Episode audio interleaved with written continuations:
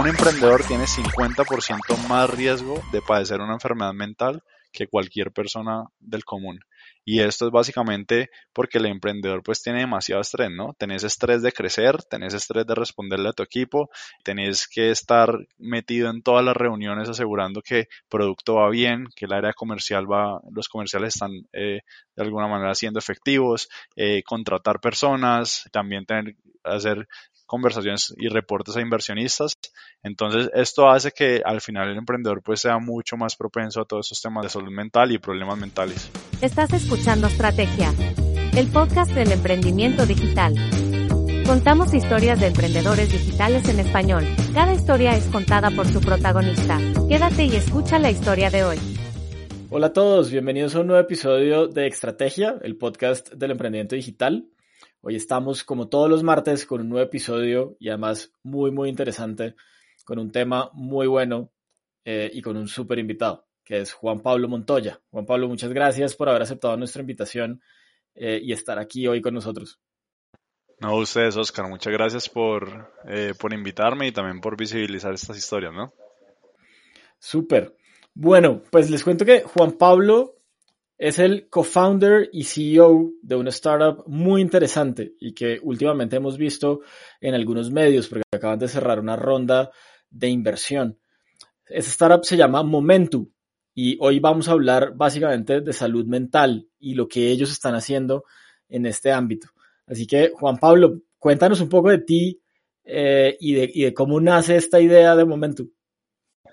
Sí, básicamente, Oscar, pues yo en los últimos cuatro años de mi vida lo, lo, he pasado en consultoría, entonces hacía literalmente strategy consulting eh, en diferentes compañías eh, y Momento nace de alguna manera como catalizando la pasión que tengo por todos los temas emocionales, ¿no? Eh, en consultoría es bastante como, como mental demanding job, entonces Empecé hace unos años, eh, tuve una oportunidad de irme a los Himalayas en India, eh, ahí conocí la meditación en un retiro de meditación que hice, quedé fascinado y, y como entendiendo un poco alrededor mío, viendo las personas cómo estaban en términos de estrés, la gente cada vez veía más que le daban ataques de ansiedad, de pánico, eh, de alguna manera así, así en ese momento, porque empecé a ver que pues había como esa necesidad y con un grupo de amigos empezamos a diseñar lo que, lo que hoy es momento. Nunca esperamos pues como teníamos la visión, sabíamos que queríamos que había como una necesidad, una problemática y entre nosotros comenzamos como a, ver qué podía eh, ser una solución al respecto y, y, así al final pues nace la propuesta de valor de Momento. Y para los que no conocen, Momento es una plataforma corporativa eh, para la salud emocional y mental de los empleados. Es como un Netflix donde los empleados tienen acceso a una serie de recursos, desde meditaciones, sesiones en vivo de yoga, eh, también tienen acceso a psicólogos y sesiones de coaching cuando quieren y es ofrecido a través de eh, las compañías nos contratan y se lo ofrecen como un beneficio corporativo a sus empleados. Muy interesante. ¿Cuál es como ese propósito eh, o esa propuesta de valor de la que tú hablabas hace unos segundos. Sí, nuestra, en realidad nuestra visión y propósito es democratizar el acceso a la salud mental. Y, yo creo que ese propósito está quizás dividido en dos, Oscar. Número uno es disminuir el tabú y, y como bajar las barreras eh, y, y, generar la conversación respecto a los temas de salud mental, ¿no? Desafortunadamente en el mundo y, en, en Latinoamérica es bien visible también pues la gente le da pena, la gente piensa que por ir al psicólogo, eh, por hablar de sus temas emocionales, eh, está, lo van a considerar y tristemente tirar de loco, pero un poco nuestro propósito es que la gente empiece a tener esa conversación supernatural, así como la gente dice voy al gimnasio, pues que diga voy a tomar una sesión de coaching o voy a ir donde mi terapeuta, porque al final pues es algo del día a día, ¿no? Y, y, y es la única forma de enfrentar los retos. Nosotros aprendemos a caminar eh, a través de los años, aprendemos a hablar, pero tristemente nunca nos enseñan cómo afrontar las emociones, cómo afrontar los problemas y, yo creo que eso hace parte como de nuestro propósito. Y el otro punto es el acceso a la salud mental en Latinoamérica tristemente está súper rezagado. Entonces, en promedio, si una persona por una en Colombia pues las EPS, pero en Latinoamérica el sistema de salud público, se puede demorar hasta tres a seis meses en atención eh, en esperar una cita con un psicólogo. Y estos tres a seis meses pues pueden ser la diferencia entre la vida y la muerte eh, para una persona que esté enfrentando un, como un challenge o, un episodio difícil en su vida. Total, total. Eso último que dices es, es clave. Eh, uno, y en general en nuestras sociedades, la salud mental no suele verse como algo muy relevante eh, de manera masiva, ¿no? Eh, y, ahí, y ahí es donde creo que hace mucho sentido lo que ustedes están haciendo. porque no nos cuentas un poquito cómo funciona el modelo? Es decir, cómo, cómo la gente, digamos, de, cierta manera accede a todo el contenido y a, y a, pues, digamos, los planes que hay en momento. Sí, como te estaba contando, entonces nosotros, nuestros principales clientes son directamente las compañías. Entonces llega una compañía con, no sé, mil, dos mil empleados o, inclusive pues compañías eh, más pequeñas de 100, 200 empleados y nos contrata. Con ese, de alguna manera, con este programa lo que está contratando es este acompañamiento eh, holístico para su empleado. Entonces, la compañía nos paga un fee a nosotros, digamos que nosotros somos completamente gratuitos para el empleado porque la compañía ya lo ha asumido y en cambio, pues el empleado tiene acceso a los recursos que, que te había dicho, ¿no? Que son los temas de meditación, yoga, son como espacios grupales también ahora muy famosos dentro de la pandemia, pues espacios de socialización, workshops, charlas y por otro lado, pues tiene acceso a los recursos que también son digitales, como contenido digital, eh, meditaciones para hacer en, en, camino de alguna manera al supermercado o inclusive en la casa antes de dormir, pues puede poner una meditación y hacerla.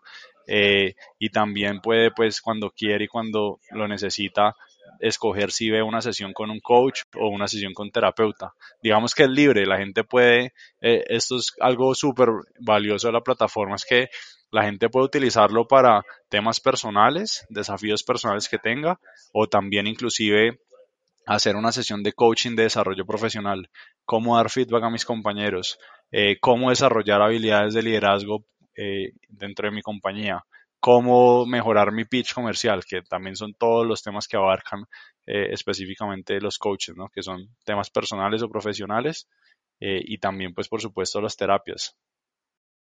¿Y cómo ha sido ese proceso un poco como de escalar la solución, de, de vender la idea a estos corporativos que normalmente pues tienen un foco muy importante en los resultados. Algunos se han empezado a preocupar por los temas de salud mental y desarrollo de sus empleados, pero no es como el común denominador. ¿Cómo ha sido ese proceso?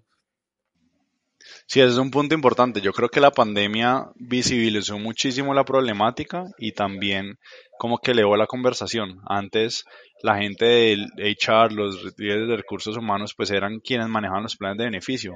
Ahora cada vez los beneficios, cada vez retener el talento, cada vez que la gente esté bien, ya ha pasado un plano donde está involucrado el líder de HR, pero también el CEO, inclusive hemos visto las juntas directivas, porque pues la productividad de los empleados directamente impacta el desempeño de la compañía y ahora con la pandemia que no hay oficinas, que la gente está en sus casas, que puede manejar su tiempo, pues la gente, em, las empresas necesitan que la gente esté como engaged, que esté comprometido y eso solo se logra si un empleado está bien, definitivamente. Si, si la persona está mal, está triste, está tomando, está de alguna manera enfrentando problemas emocionales, nunca va a lograr un, un, un como este nivel de engagement con las compañías.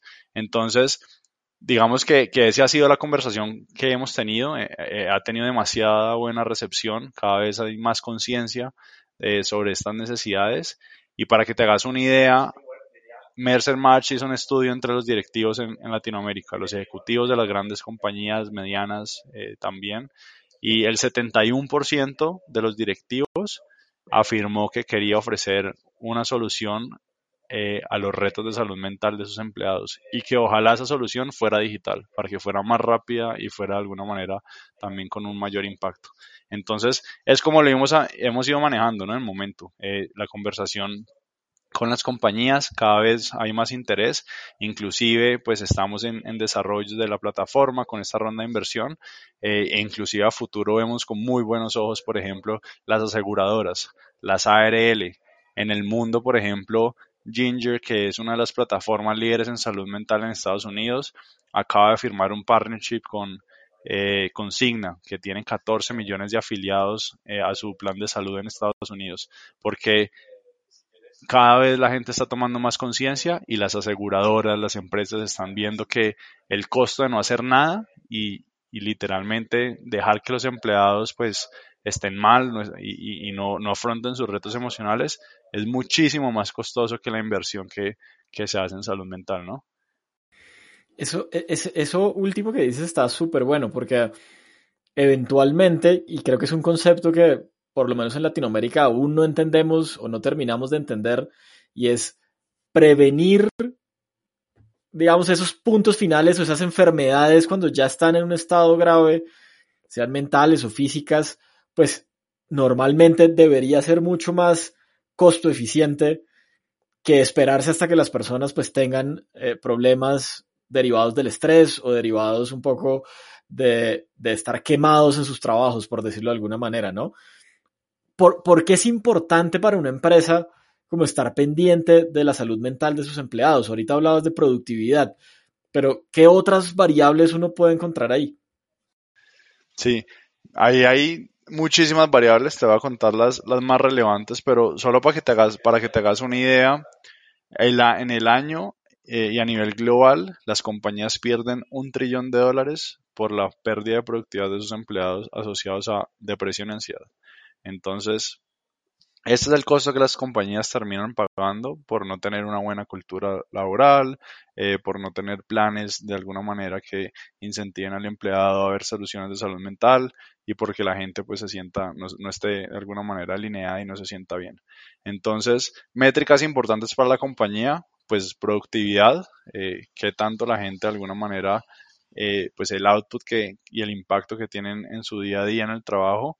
Las otras métricas son rotación laboral. Entonces, cuando los empleados no están felices, cuando hay una persona que está con depresión, con ansiedad, las probabilidades de que esa persona renuncie, de que esta persona no desempeñe en el trabajo y, y, termine yéndose, son muchísimo más altas y cada vez es más difícil atraer y retener el talento.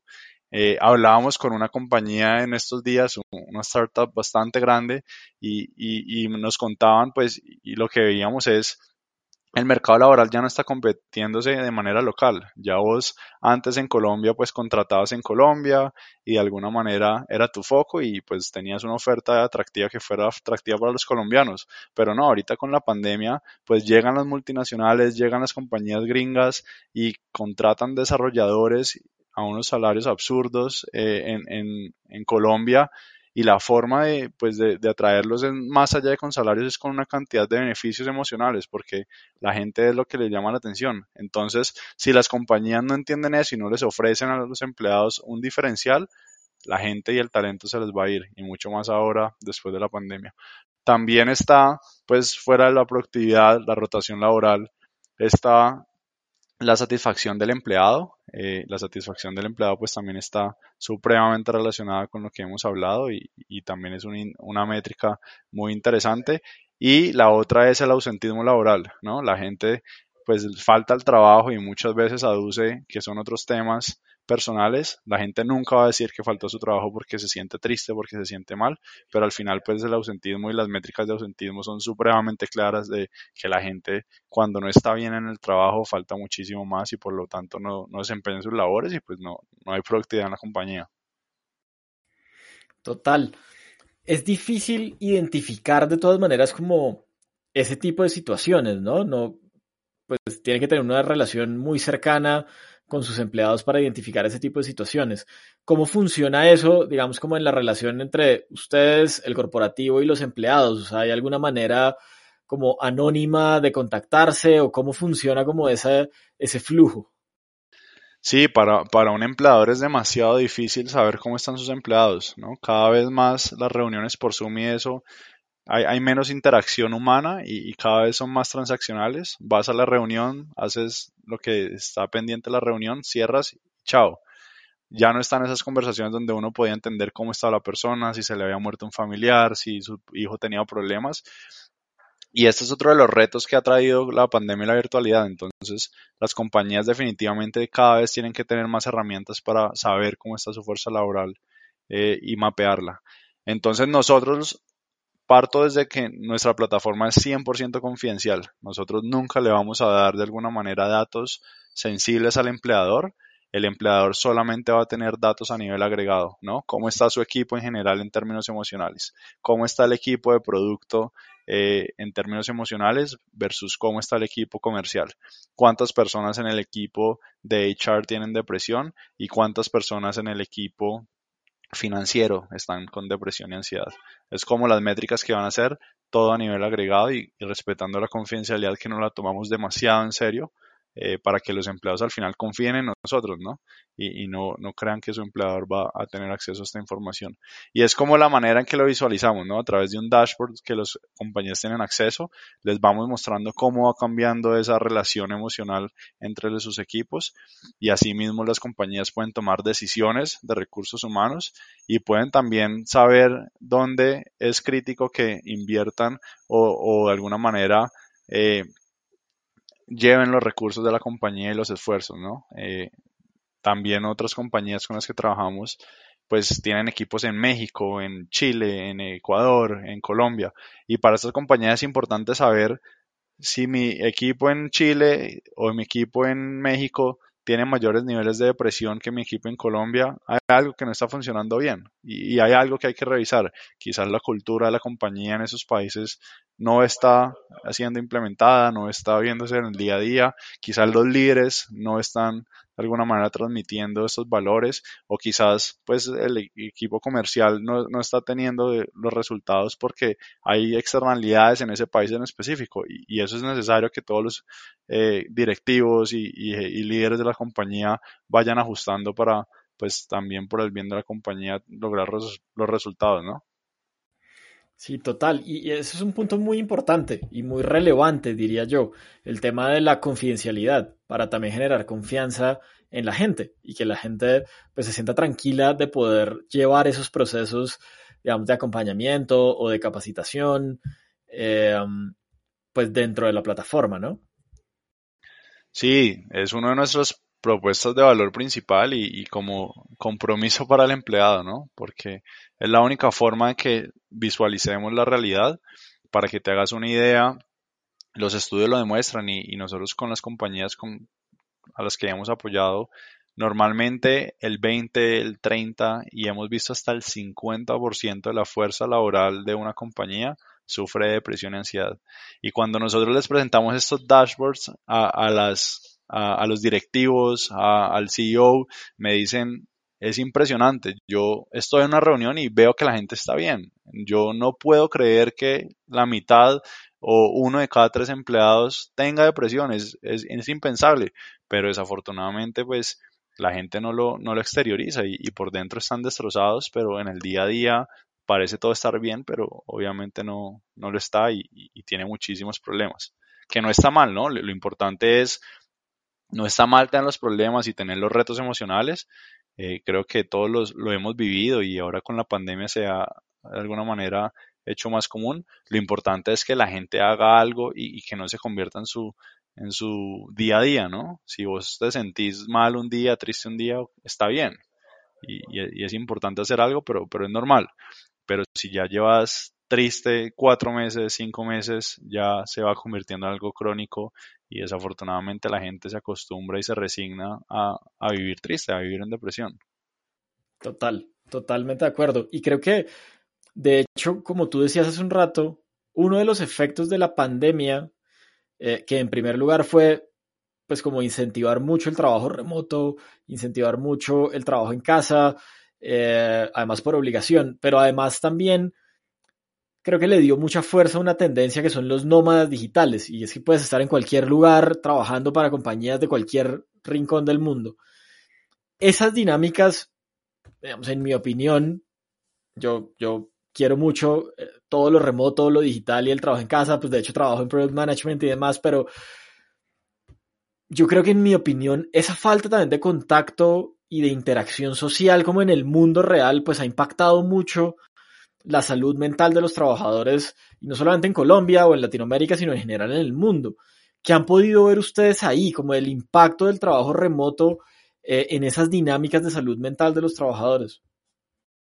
Sí, lo, lo, primero es que vos decís, lo que vos dijiste es bastante cierto, pues la pandemia ha acelerado todos estos temas de, de digitalización, por así decirlo, y, también algo que ha traído la pandemia es, para que te hagas una idea, el 93% de los servicios de los países eh, y de los servicios de salud mental en el mundo están colapsados, porque la gente en la soledad, eh, viendo de alguna manera que la economía no va tan bien, en Colombia, por ejemplo, viendo que hay paro, que hay inequidad social, etcétera, de cantidad de problemas, pues la gente de alguna manera eh, esto se convierte en, problemáticas mentales y, es donde como busca pues salir de ellas, ¿no? Entonces sí hemos visto eh, también muchísimo esa tendencia con la digitalización y yo también estoy súper a favor y digamos todo nuestro equipo es 100% remoto. Eh, y estamos en toda Latinoamérica, inclusive mi co-founder eh, es español y, y, pasa mucho tiempo en Europa y, y, demás. Entonces, la digitalización ha tenido esto positivo, pero por el otro lado ha tenido el reto es cómo reemplazo los espacios que eran naturales en una oficina, cómo reemplazo las conversaciones de pasillo, cómo reemplazo esos encuentros eh, de alguna manera inesperados, que son no solamente buenos para la productividad de la compañía, para innovar también en temas de la compañía, sino también buenos para que la gente se pueda deshogar. Entonces, por eso nosotros sacamos la oferta de esos espacios grupales, ¿no? En estos espacios grupales tenemos meditaciones donde se conectan 30, 40, 50 empleados y hacen una meditación eh, cuando ellos deseen. Tenemos muchísimos espacios durante la semana y así va variando nuestra oferta. Tenemos, por ejemplo, yoga en silla, tenemos también eh, un taller de dibujo para auto, autoconocerse y son espacios informales que los empleados van disfrutando y, van entendiendo. La próxima semana tenemos, conseguimos una actriz de, que vive en Los Ángeles y, y, nos va a dar un taller de cómo, cómo autoconocerse a través del teatro y la expresión corporal y son como los espacios que los empleados quieren para cambiar de la rutina, para reconectarse con sus eh, coworkers, colegas y poder como tener esta naturalidad de interacción social de su día a día, ¿no? Total, está, está muy interesante, muy chévere, además como toda esa variedad en el contenido y las actividades que, que un empleado podría encontrar en la plataforma, justamente para intentar sustituir esos espacios que, que probablemente hoy no podemos tener pues por las limitaciones que tenemos en términos de interacción presencial. Bueno, Juan, creo que está siendo una, una muy buena conversación, eh, muy interesante. Yo siempre he pensado que emprender en temas de salud, pero emprender en temas de salud mental, eh, es todo un reto, es todo un challenge poder de, realmente, digamos, como escalar una solución que solucione los dolores de las personas. ¿Cuáles han sido como esos principales retos que se han enfrentado como ya poniendo en la realidad la idea y escalando la solución? Demasiados y, y, y yo creo que eso hace parte de, de, la vida y lo que ha sido pues mi, mi, camino como emprendedor que pues en comparación a otros gigantes como Simón Borrero y, y toda esta gente pues es bastante corto, yo, yo digamos que estoy comenzando pero, pero la, la, vida del emprendedor es una montaña rusa, ¿no? Tenés una reunión que te va demasiado bien, un inversionista te, te firma un cheque y querés estallar de la felicidad y luego de alguna manera un cliente no te contrata y, y querés ponerte a llorar. Y, creo que esa es parte de la vida del emprendedor, pero también es como lo bonito y lo, interesante de, de, este camino. Eh, retos que hemos visto, por ejemplo, está en, al principio nosotros pensábamos que la gente iba a salir corriendo a utilizar los servicios de coaching y psicología y lo que nos dimos cuenta es que la gente ni siquiera sabía en qué, cómo podía utilizarlos. Entonces, la gente no sabía, no tenía ni idea, o sea, sabían que se sentían mal, que llevaban meses sintiéndose mal, pero no sabían reconocer que necesitaban ayuda. Entonces, ese fue un reto gigantesco y, hace parte de lo que ya hemos ido aprendiendo en el proceso, involucrando la propuesta de valor, y es cómo le damos a las personas las herramientas para que primero se autoconozcan y sepan, hay algo que no está bien en mi vida. Número dos, tengo que hacer algo para mejorarlo porque no está bien.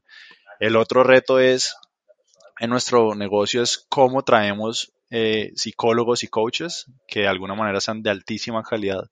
Entonces, al final son ellos los que hacen la interacción, ¿no? La persona puede pasar mucho tiempo en momento en la plataforma, puede escuchar meditación, pero si ve una sesión que no le gusta, va a sentir momento no, no, me, no, no está funcionando bien o va a sentir que momento no está teniendo un impacto en su vida.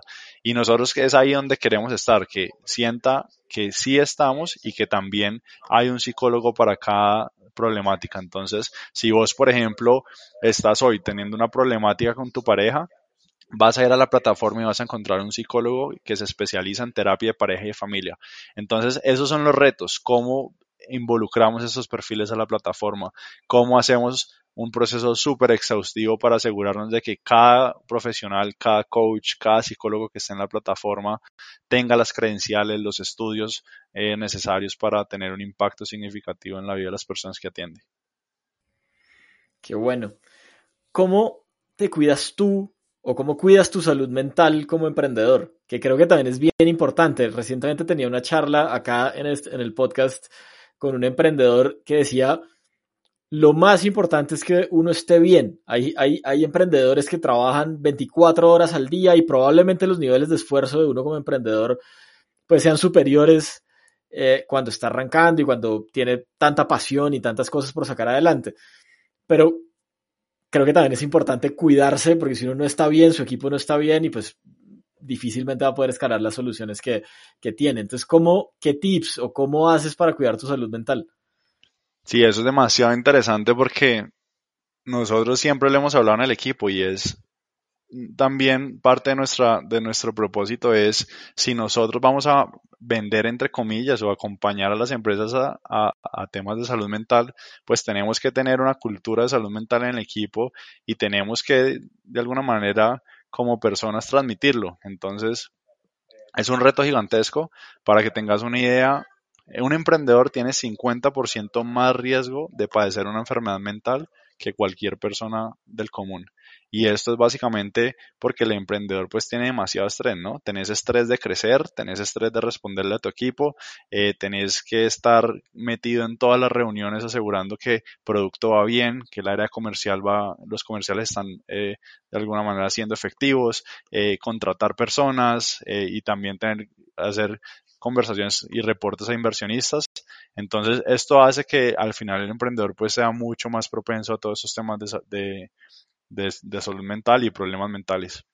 Personalmente, pues yo trato de meditar todos los días. Eh, a veces no la logro y cuando no la logro siento una diferencia significativa en esos días. Eh, trato también de muchísimo hacer ejercicio. El ejercicio también es mejora significativamente y disminuye los riesgos de estos temas mentales.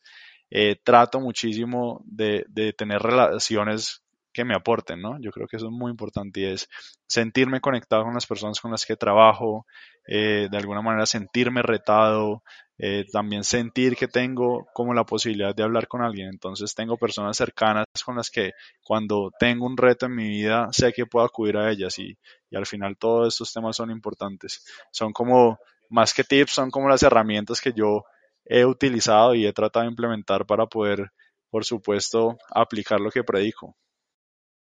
Claro, total. Juan, ¿qué decirle a los emprendedores? Un poco como que qué consejo darle eh, a esos emprendedores que están ahí en la calle sacando sus ideas adelante. Sí, pues yo, yo en realidad, como te dije, también estoy en este proceso y yo creo que es un proceso de aprendizaje constante.